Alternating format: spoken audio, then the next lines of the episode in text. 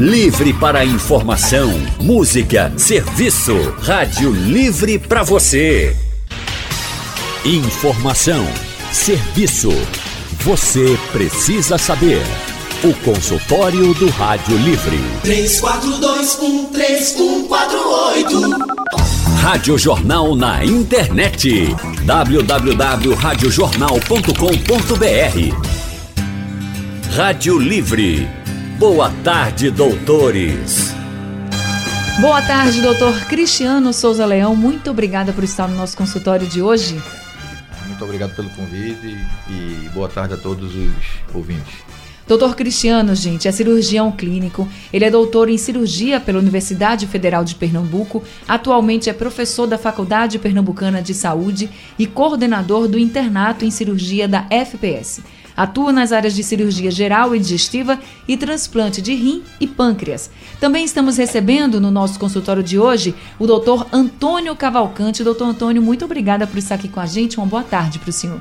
Eu que agradeço, Ana, o convite e um, boa tarde para o pessoal da, da Rádio Jornal, os ouvintes. Doutor Antônio também é cirurgião clínico, ele possui mestrado e doutorado em cirurgia pela Universidade Federal de Pernambuco. Atualmente é médico cirurgião e coordenador da residência médica em cirurgia geral e cirurgia do aparelho digestivo do IMIP. Também é professor da Faculdade Pernambucana de Saúde. Hoje nosso consultório é sugestão da nossa ouvinte Sônia Santos, do bairro do Ibura. Ela pediu para que a gente falasse sobre pedra na vesícula. Um problema aí que, segundo algumas estimativas, atinge 10% da população mundial. Então a gente já vai começar aqui perguntando ao doutor Cristiano como se formam essas pedras, doutor Cristiano? É, o, o líquido da, que tem na vesícula ele é composto por três substâncias e essas substâncias interagem entre elas e precisam ter concentrações específicas para que não se precipitem. Quando essas concentrações estão alteradas, ocorre a precipitação e a formação de cálculo. Existem vários fatores que facilitam a formação desse cálculo por alterar a concentração dessas três substâncias que tem dentro da, do líquido da vesícula, que a gente chama de bile. E a gestação é uma delas, mulheres que têm muitos, muitos filhos, perda de peso numa velocidade muito rápida, então após cirurgia da obesidade é, é mais frequente surgir cálculos. A própria idade, né, as pessoas mais velhas você falou aí que tem em torno de 10% da população, mas isso é quando a gente pega um extrato geral da população. Se a gente vai e coloca população com mais de 50 anos, do sexo feminino e multípera, isso vai aumentando a frequência, podendo chegar até algo em torno de 30%, dependendo de que extrato você está tá pegando. Então, existem vários fatores de risco associados à formação desses, desses cálculos. Então, quer dizer que as mulheres estão mais propícias a ter pedra na vesícula? É mais comum a presença de cálculo em mulheres, muito embora a cirurgia normalmente é mais difícil em homem, porque o homem demora muito a vir ao, ao médico, né? O homem tem esse problema. Ele vai escondendo aquela dorzinha. Então, normalmente, quando a gente se depara com uma cirurgia em de vesícula num homem, normalmente é uma cirurgia mais trabalhosa, porque ele tem várias crises, então ele espera um momento muito ruim para vir procurar o cirurgião. Mas no caso da mulher, alguma coisa genética? Existe fator genético também associado, existe também fator genético familiar associado também em famílias que têm mais cálculo, têm a tendência a ter mais, mais cálculos na, na, na sua prole. Agora, o que de fato pode causar essas pedras? É, por exemplo, a alimentação está muito relacionada? É, como o Cristiano disse, Anne, a, a, a, vesícula acumula um líquido e as proporções têm que estar muito, muito perfeitas para não haver a formação do cálculo. A principal coisa que satura, quer dizer que fica numa concentração maior, é o colesterol. Então o colesterol ele passa do ponto naquela solução, ele começa a precipitar e o cálcio se une a ele e o cálculo se forma. Esse é o cálculo mais comum, é o comum da, da mulher, da obesidade, desse fator de risco que a gente falou. E aí o colesterol é o vilão inicial. Existe alguns tipos de cálculo, que é o cálculo escuro, ou o cálculo da bilirrubina. Esse é quem tem doença hematológica, quem tem alguns tipos de anemia. Mas o mais comum é o do colesterol. Então, quando o colesterol passa do ponto na bile, fica com essa concentração maior, o cálculo se forma. Há quem diga, no conhecimento popular, que leite, por exemplo, pode causar pedra na vesícula. Isso é verdade ou é mentira? Ou é hum, mito, né? É mito. Leite isolado é mito. Não tem, não tem essa relação? Não, não tem não. Agora, comida gordurosa, sim, porque a gente está falando de colesterol, então se a pessoa já tem uma alimentação muito baseada em gordura, aí ela pode ter uma chance maior.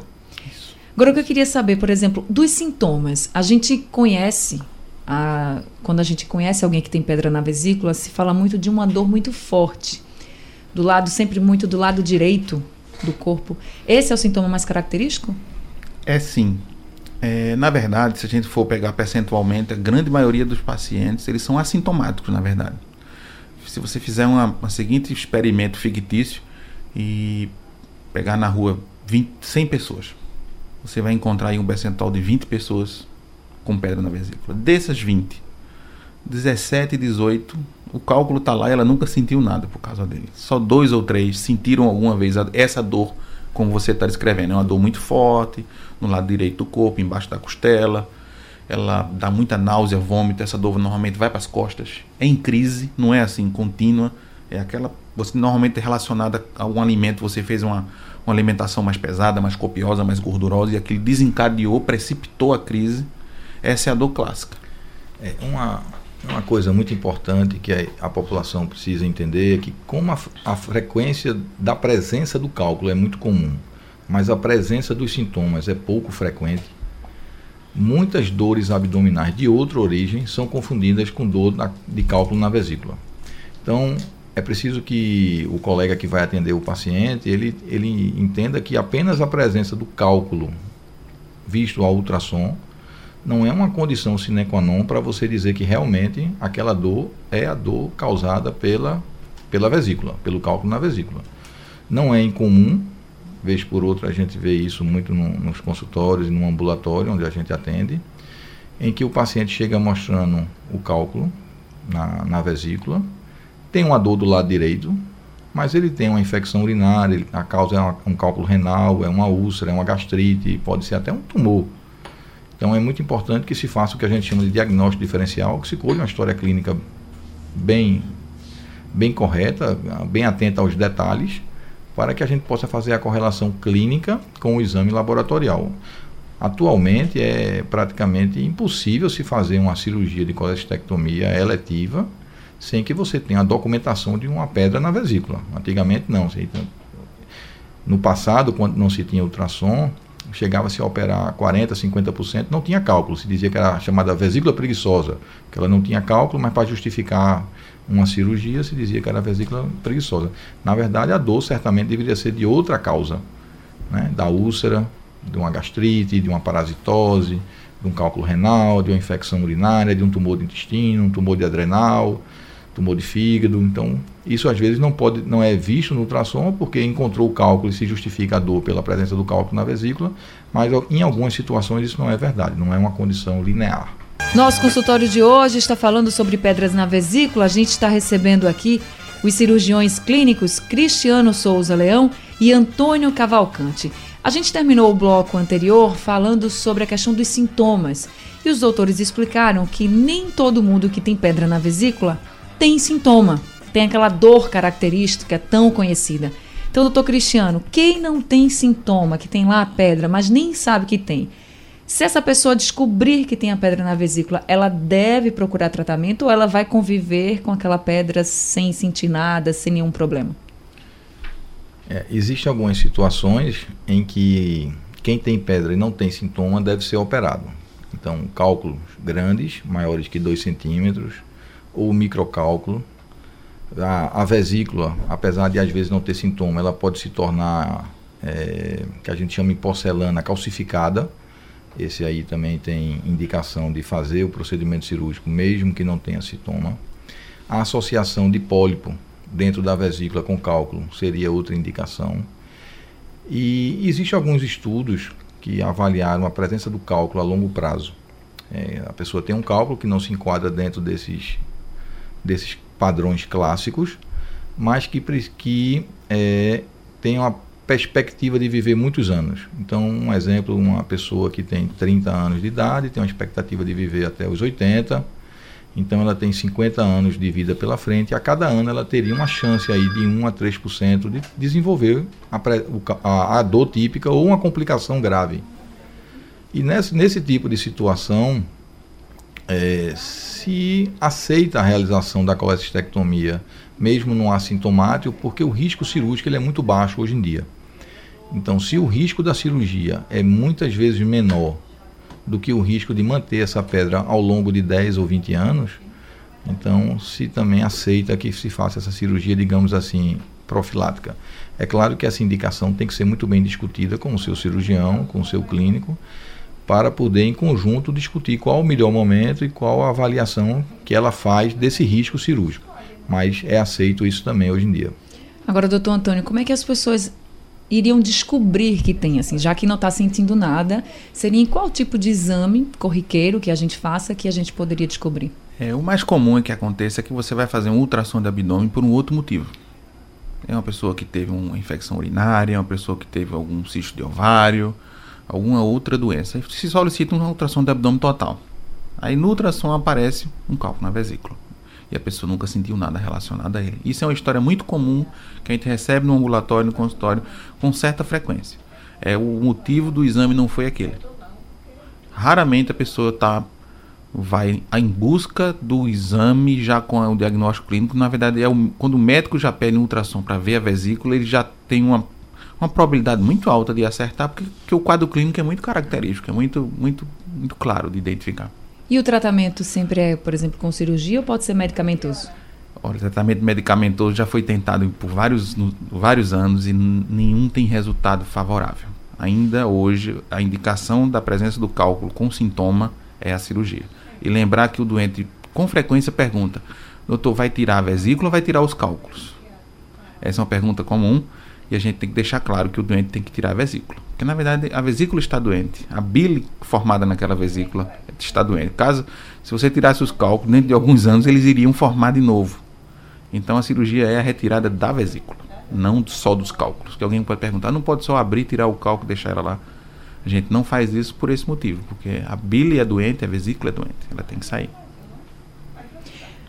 Essa cirurgia, então, ela não precisa fazer quando o paciente está em crise.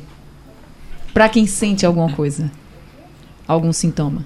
Ou para quem sente tem que estar tá em crise de fato para fazer? É, vamos, vamos, vamos separar assim.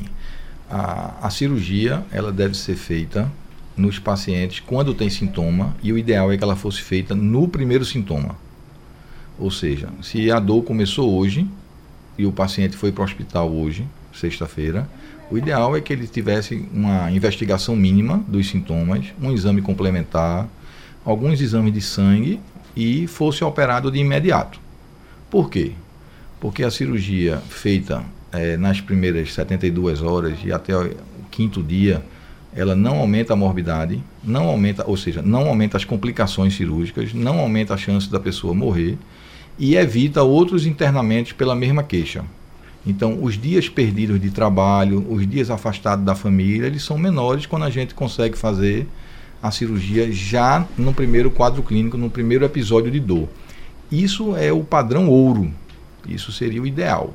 A nossa realidade é que os pacientes vão para as urgências, as urgências já têm muitos problemas, hoje em dia uma, existe uma certa superlotação das nossas urgências e a gente não consegue dar esse tratamento padrão ouro para a maioria dos pacientes, mas seria o ideal. E qual o tipo de cirurgia que é indicada? A videolaparoscopia ou a cirurgia tra tradicional? Anne, é, hoje em dia a videolaparoscopia ela tomou um espaço muito grande na cirurgia de vesícula. Mas no Brasil hoje, se falando principalmente de, da, do SUS brasileiro, 70%, 60%, 70% das colestectomias, da retirada de vesícula, ainda são abertas. Ainda são cirurgia clássica, com incisão embaixo da costela, de uns 8, 10 centímetros, e 30% por vídeo.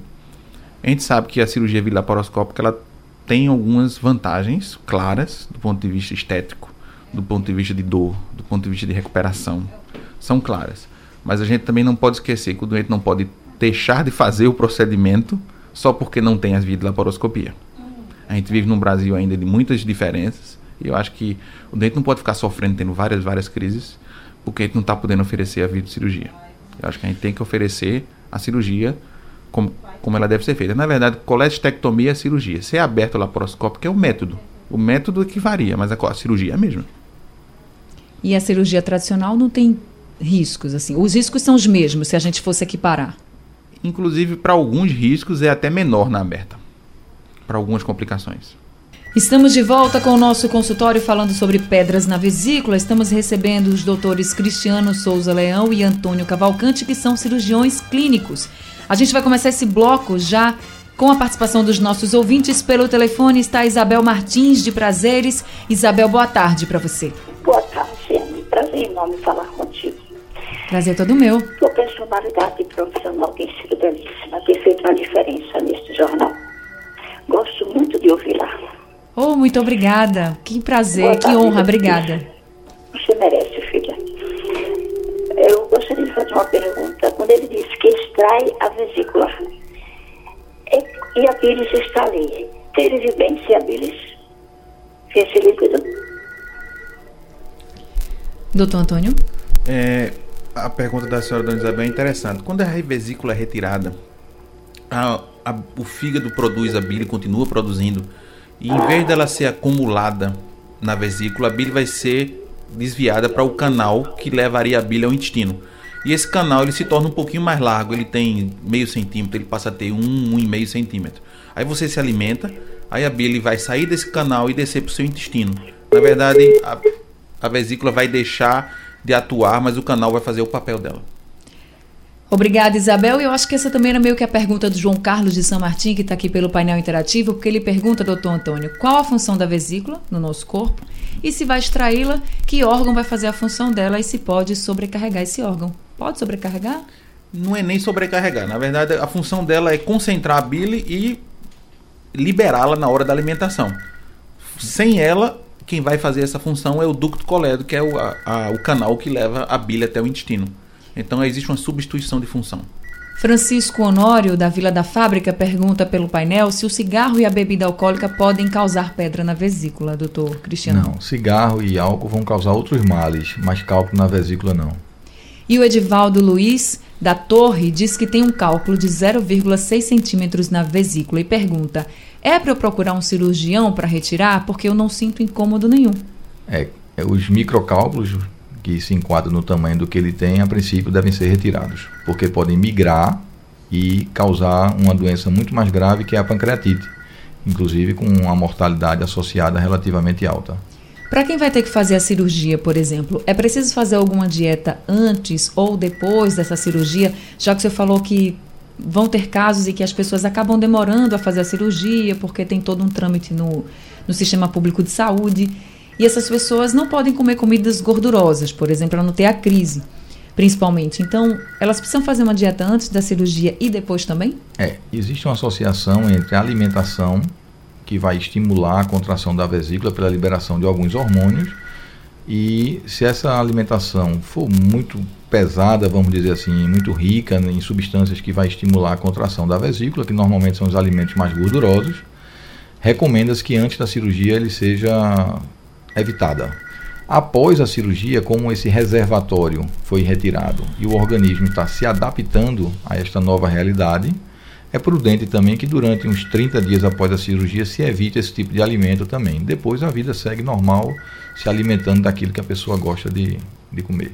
Nosso consultório de hoje está falando sobre pedra na vesícula. Estamos recebendo o cirurgião clínico Dr. Cristiano Souza Leão e que também é cirurgião clínico Dr. Antônio Cavalcante. A gente vai começar agora conversando com a Aparecida do bairro do Curado, que está na linha com a gente. Aparecida, boa tarde para você. Boa tarde. Tudo bem? Olha, eu gostaria de fazer uma pergunta para o médico. É, é eu, eu vomito muito, muito a bilis assim, às vezes é, amassada e esverdeada. Então sinto muita dor ao lado da costela estômago. Então eu fui para meu clínico, ele pediu uma ultrassonografia, uma, é, uma endoscopia, sabe? Porque eu estava tomando ameprazol, não estava melhorando.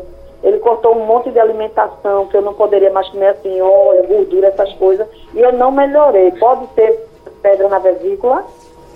Doutor Antônio? É, Aparecida, eu acho que sim. Acho que você já. Ele já iniciou sua investigação corretamente com a endoscopia, mas se a endoscopia não mostrar um achado que justifique o seu sintoma, acho que você tem indicação de fazer um ultrassom. E pelo que você está me contando, existe uma probabilidade de você ter realmente um cálculo na vesícula. Acho que você tem que, após essa endoscopia, partir para um ultrassom sim. Tá certo. Agora a gente conversa com o Márcio, do bairro de Boa Viagem. Márcio, boa tarde para você. Boa tarde. Eu queria falar com um dos, dos médicos aí, por gentileza. Pode falar, eles estão ouvindo. A minha mãe, há quatro anos passados, ela, foi umas sete horas da noite, deu uma crise de, de dores né, nela e a gente levamos para o hospital. O rapaz disse que era, era a vesícula dela. E depois ele falou, disse, rapaz, não adianta nem abrir porque não vai adiantar. A gente não pode abrir, a gente, a gente, então a gente que abriu e deu infecção generalizada. E ela comia farinha.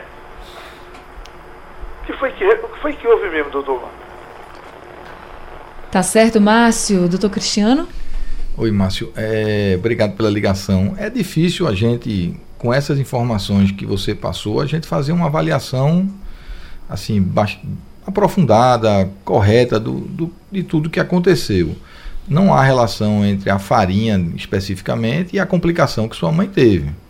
Né? Farinha a gente pode até considerar que seja um alimento mais pesado, normalmente a gente come com comida gordurosa e pode ter precipitado a crise de sua mãe, mas é difícil a gente fazer uma correlação direta e tentar lhe explicar exatamente o que aconteceu. Ele falou dessa questão de ter dado infecção generalizada. O fato, por, vamos pensar, não sei se foi o caso da mãe dele, claro. Se uma pessoa tem a pedra e ela não sente nada e passa muito tempo, depois tem uma crise, pode chegar um momento assim que está realmente num um momento tão delicado que pode realmente ter uma infecção? É, pode sim, Anne. É, existe a situação clínica que a gente chama de colecistite aguda. A colecistite aguda é uma das condições clínicas da pedra. É uma condição de emergência, uma condição como o nome próprio diz, agudo, em que a vesícula ela infecta, inflama inicialmente e depois infecta. E o pode terminar com a perfuração da vesícula. É que as pessoas comentam, ah, a vesícula perfurou. Na verdade, o que a gente chama isso é colecistite aguda. E ela é uma urgência cirúrgica. Ela tem, a pessoa tem que operar aquilo dentro de algumas 24, 48 horas quando for diagnosticada. E se não passar disso, ela pode perfurar. Então a colecistite aguda, principalmente em idoso, ela tem uma gravidade importante. Agora a gente conversa com o Edivaldo Lins, do bairro da Torre, que está na linha com a gente. Edivaldo, boa tarde para você. Oi, boa tarde, boa tarde, doutores. É, eu mantenho até o painel interativo aí, é, vai conseguir a linha. Eu tenho um cálculo, eu fiz, doutor, agora no mês 11 de, de abril, mês passado, tarde de férias, fiz uma, uma geral, fiz um check-up, check e apresentou aqui na minha ultrassom da abdominal total um cálculo de 0,6 centímetros. O senhor já até me informou aí que é, é, é, é, que eu devo procurar o cirurgião e eu quero procurar, não estou sentindo nada. Eu não sinto nada como na maioria das pessoas. Por sinal, vou até anotar aí no final o contato do senhor, eu vou, se o senhor atender o meu plano, que é o Unimed Recife, eu vou procurar, porque eu não tenho cirurgião geral. E também eu tenho um cálculo no rins do mesmo volume, 0,6. É, eu pergunto ao senhor, é, é, claro que não são relacionados, são dois órgãos diferentes, mas a gente pode fazer essa minha é indicada, tem que ser aberta ou pode ser por vídeo? Oi, Edivaldo, boa tarde, obrigado pela ligação. Veja, são duas doenças diferentes. É, hoje, tanto eu quanto o doutor Antônio, nós somos especialistas né, em cálculo da vesícula, cálculo do rim. É melhor você procurar um urologista para se consultar sobre esse problema. Mas quem tem cálculo na vesícula e tem microcálculo, aí que é o seu caso, a princípio deve ser operado. É, eu vou aproveitar a sua fala para comentar uma continuação do que o doutor Antônio estava falando sobre a complicação da vesícula. A vesícula, ela quando inflama, ela pode ter várias complicações, desde a perfuração, o abscesso hepático, a pancreatite, a coledocolitise, que é quando o cálculo migra e a pessoa fica com os olhos amarelos. Então, é uma doença que parece ser indolente, leve, mas que na verdade pode se apresentar de várias formas diferentes. E essas formas diversas de apresentação não requer um espaço temporal para que ela aconteça, ou seja, não é necessário que o cálculo esteja ali há vários anos. A pessoa pode, na primeira apresentação, já se apresentar como uma complicação grave. É, o mais comum, é claro, é a cólica biliar, depois a colecistite, mas não é raro a gente já pegar o paciente na primeira crise já com uma complicação grave, precisando de tratamento de urgência, vai parar na UTI, cirurgia de emergência e muitas complicações. Então é uma doença que precisa de alô? muita. Alô, é uma doença que precisa de muita atenção do serviço público. Então acho que você devia procurar o médico para fazer a sua cirurgia. Tá respondido então, olha, pelo painel interativo, o Rio do Marcelino aqui do Recife está dizendo que fez a cirurgia de vesícula e que depois, agora quando ele come leite ou qualquer outra comida, ele fica com diarreia e pergunta se é comum, doutor Antônio. É, Rildo, existe uma condição que a gente chama síndrome pós-colestectomia. São uma coleção de sintomas, de condições em que a pessoa passa a ter após a cirurgia. Na verdade, seu corpo muda e você vai ter que meio que se adaptar. Às vezes, quando você se alimenta com alguns tipos de alimento, é como se houvesse uma descarga de bile muito abrupta dentro do seu intestino. E às vezes a gente tem que se adaptar com a quantidade de alimento, com o tipo de alimento, para não ter esses eventos de diarreia. Essa síndrome ela acontece depois de um certo tempo, depois da cirurgia, e ela tem uma tendência paulatina a ir diminuindo. E você vai se adaptando com um pouquinho de mudança alimentar, nutricional, e normalmente não é uma coisa que vá é, atrapalhar sua qualidade de vida. Mas a gente chama isso de síndrome pós-colestectomia e pode acontecer em até 20% das pessoas que se operam.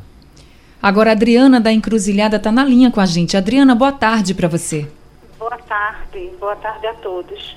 Doutor, eu gostaria de fazer uma referência quando o senhor fala da gravidade da importância das emergências dos hospitais e investigar realmente sobre a vesícula, levar a sério, eu senti isso na pele. E não foi no SUS, foi em um grande hospital privado. Com meu filho, hoje ele tem 12 anos, na época ele tinha 7. Ele teve uma crise de dor, de vômito, a médica tratou como virose no dia seguinte, eu voltei novamente ao hospital e ele já estava vomitando verde e com bastante diarreia. Estava todo infeccionado. Graças a Deus, é, tivemos sorte de um grande cirurgião, doutor, é, esqueço o nome dele agora, pediátrico. Ele fez a cirurgia e meu filho está contando vitória. Mas a médica tratou, não quis fazer assim hemograma, ultrassom, nada mas no momento eu questionei bastante, entrei em contato com a pediatra, a pediatra foi para o hospital, e aí ele teve realmente um atendimento competente e hoje ele está aqui com 12 anos contando história. Mas foi um sofrimento muito grande. Imagino, viu, Adriana? Doutor Cristiano? Oi, Adriana. É, é, incomum, né? Uma criança de 7 anos ter cálculo na vesícula, não é o mais comum. E normalmente, quando a gente vai atender numa emergência, se tem uma linha de pensamento em se raciocinar pelo mais simples, pelo mais frequente, pelo mais comum. É, ainda bem que a senhora retornou ao hospital e o diagnóstico foi dado e seu filho está bem agora. Então, é, espero que ele continue assim bem e, e tenha sucesso aí na, na sua plena recuperação. O senhor falou que criança é mais raro, né? não é tão comum. O Anchieta, de Petrolina, está perguntando qual a idade mais frequente e se no caso do homem ou da mulher, maior ou em menor frequência. E também alguém aqui, o Luizídio de Roda de Fogo diz que tem 49 anos e pergunta se nessa idade ele corre mais riscos de ter pedras na vesícula. Doutor Antônio. É, a gente tem uma uma frase na cirurgia que diz que a vesícula é a cirurgia, é uma frase que vem do inglês, mas é a cirurgia dos quatro Fs. Os quatro Fs que a gente fala do inglês traduzindo para o português, uma pessoa é uma mulher na idade fértil, é em torno de 40 anos e que tem um pouquinho de sobrepeso. E quando você junta esses quatro Fs, esse é o fator de, os principais fatores de risco da vesícula. Homem tem menos fator de risco e é, a pessoa jovem, em torno dos 40 anos, mulher com um pouquinho de sobrepeso em sua idade fértil, esse é o, é o principal retrato de uma pessoa com pedra na vesícula. Homem é bem menos comum, mas como o Cristiano já tinha falado, homem é danado para demorar um pouco mais para diagnosticar, não gosta de ir para o hospital, fica sentindo a dor e a gente tem muito mais. As cirurgias são mais difíceis, os casos são mais complexos nos homens. Iraquione, do Engenho do Meio, está perguntando o que deve ser feito para evitar as pedras na vesícula. Tem como evitar? É alimentação? Enfim. Veja, a dieta ocidental hoje, rica em gordura, né? rica em carne vermelha, ela é uma dieta que leva à formação de cálculo. Por outro lado, o Oriente é um, o, os países que têm uma dieta mais é, menos gordurosa, menos, com menos carboidrato, com menos carne vermelha, também tem muita doença de, de pedra na vesícula, por, outros, por outras causas. Então a gente tem que ter uma dieta balanceada. Isso é que é o, o ideal. E os fatores de risco você tem que trabalhar com eles. Dieta, dieta da vovó, comer é. de tudo um pouquinho. Comer de tudo um pouquinho, dieta balanceada, não exagerar nas coisas.